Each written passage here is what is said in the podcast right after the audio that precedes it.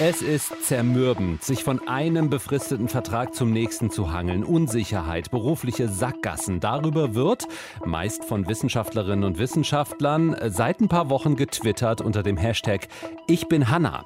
Ein Thema heute im Bundestag und hier bei uns im Deutschlandfunk Nova. Kurz und heute mit Ralf Günther. Beispiel. Gordon Feld, 38 Jahre alt, Psychologe, hat schon ziemlich Karriere gemacht, zwei Uni-Abschlüsse, einen Doktortitel, ist Nachwuchsgruppenleiter am Zentralinstitut für seelische Gesundheit in Mannheim, aber einen festen Job hat er trotzdem nicht. Also ich glaube, ich bin ziemlich gut in dem, was ich mache. Und man könnte mir, glaube ich, auch eine feste Perspektive geben. Das würde mich jetzt nicht äh, dazu anhalten, irgendwie die Füße hochzulegen oder was da so immer erzählt wird. Ich glaube eher, ich würde dann irgendwie befreiter arbeiten. Also es ist wirklich frustrierend, muss man sagen. Gordon Feld und äh, viele andere junge Forschende schreiben über ihre berufliche Situation in sozialen Medien, vor allem bei Twitter unter dem Hashtag Ich bin Hanna. Wissenschaftszeitverträge nennt sich das Ganze.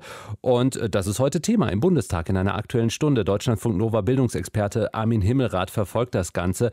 Armin, sag nochmal, wie verbreitet sind diese Zeitverträge in der Wissenschaft und warum gibt es sie überhaupt? Sie sind absoluter Standard. Wir haben einen Bundesbericht wissenschaftlicher Nachwuchs, kommt alle paar Jahre raus und die letzte Ausgabe im vergangenen Jahr hat gezeigt, über 90 Prozent der Leute, die keine Professur haben, haben einen befristeten Vertrag.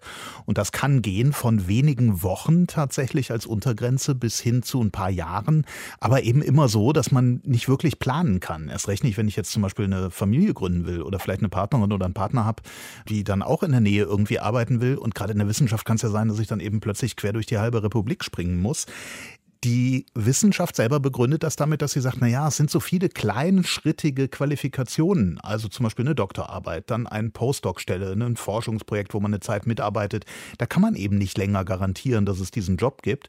Und deshalb sagen sie, das ist in dieser sogenannten Qualifikationsphase normal. Das ist erlaubt. Das ist auch anders als im normalen Arbeitsrecht so, dass man mehrere befristete Verträge hintereinander bekommen kann, bis zu zwölf Jahren. Dann allerdings ist Schluss. So steht es eben auch im Wissenschaftszeitvertragsgesetz. Denn äh, wer nach zwölf Jahren sich noch nicht etabliert hat, bis dahin keine unbefristete Stelle hat, in der Regel als Professur, die bringen es dann nicht, die können es nicht, heißt es im Wissenschaftsbetrieb und die fliegen dann raus. Die Debatte heute im Bundestag, was sagen die diversen Parteien so? Also die Bundesregierung verteidigt das, äh, zumindest die CDU und die CSU und sagen, äh, ja, also das muss eben so sein. Äh, Anja Karliczek, die Bundesbildungsministerin, die das eben auch mitverantwortet, dieses Wissenschaftszeitvertragsgesetz, WISZeit VG wird das äh, in der Abkürzung genannt, völlig absurd. Die sagt, ja, doch, das gehört genau dazu und das dient eben dazu auch, dass da so ein Durchlauf erhalten bleibt. Das, äh, Sie haben das wörtlich mal in diesem Ursprungsfilm gesagt, in dem das erklärt wird, dass da eben die Jahrgänge nicht die Uni verstopfen und darüber regen sich unter anderem die NachwuchswissenschaftlerInnen ja wahnsinnig auf und sagen, wir verstopfen nicht, sondern wir wollen arbeiten und forschen. In der Opposition sieht das ein bisschen anders aus. Äh, die sagen, da muss man dringend dran, wir müssen da was tun für die Leute. Bei der SPD äh, heißt es, naja, wir würden gerne, aber in dieser Koalition geht es nicht. Also da ist so ein bisschen indifferent die Haltung. Von daher äh, tatsächlich querbeet durch das ganze Spektrum der Meinungen dazu, aber es gibt eben keine klare Linie, dass man sagt, so, wir wollen den jungen Leuten jetzt helfen. Bildung, Ländersache. Können die Bundesländer dann nicht sagen, wir machen unser eigenes Ding, bieten unseren Forschenden bessere Arbeitsbedingungen? Das können sie theoretisch tun, aber dieses Wissenschaftszeitvertragsgesetz ist erstmal ein Bundesgesetz und das mhm. setzt den Rahmen. Und das ist ungefähr so, wie wenn ich dir sage, hier hast du eine bestimmte Menge an Geld, ähm, kannst du jemanden für beschäftigen, Mindestlohn 10 Euro oder 9,50 Euro, das musst du erstmal ausgeben. Du kannst aber gerne auch 20 Euro zahlen, dann kriegst du aber halt weniger Arbeitsleistung dafür und dann wird natürlich jeder, du würdest auch hergehen und äh, erstmal die Variante nehmen, die für dich günstiger ist. Und so ist das ungefähr auch mit den Ländern und den Hochschulen, obwohl die Bundesregierung Bundesregierung immer wieder betont, ihr dürft gerne es besser machen. Wolf-Dieter Lukas, der ist Staatssekretär im Bundesministerium für Bildung und Forschung und der hat das in einem Erklärfilm so gesagt. Ich ermutige Sie, sich einzubringen und mit Ihrer Hochschule, mit Ihrer Forschungseinrichtung zu besprechen, wie bei Ihnen vor Ort die Bedingungen für die Wissenschaft und die Beschäftigten besser ausgestaltet werden können. Da sind die aber jetzt die Beschäftigten schon wieder ein bisschen sauer, weil sie sagen, wie, was heißt das? Ich ermutige sie. Das ist ja wohl Bundessache. Jetzt will er sozusagen die Verantwortung auf uns abschieben und äh, ja, die Stimmung ist nicht gut bei den Leuten, sagen wir mal, wenn solche Erklärungsmodelle kommen. Deine Einschätzung, wird sich irgendwann was ändern am aktuellen System?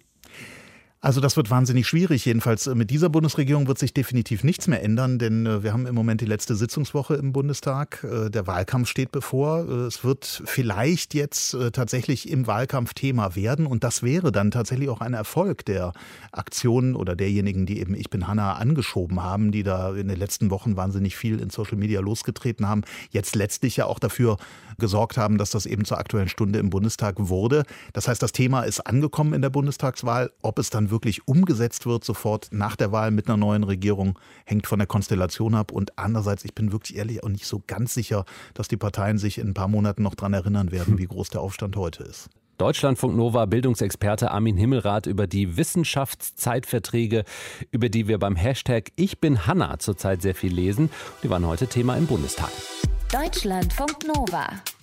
Kurz und heute.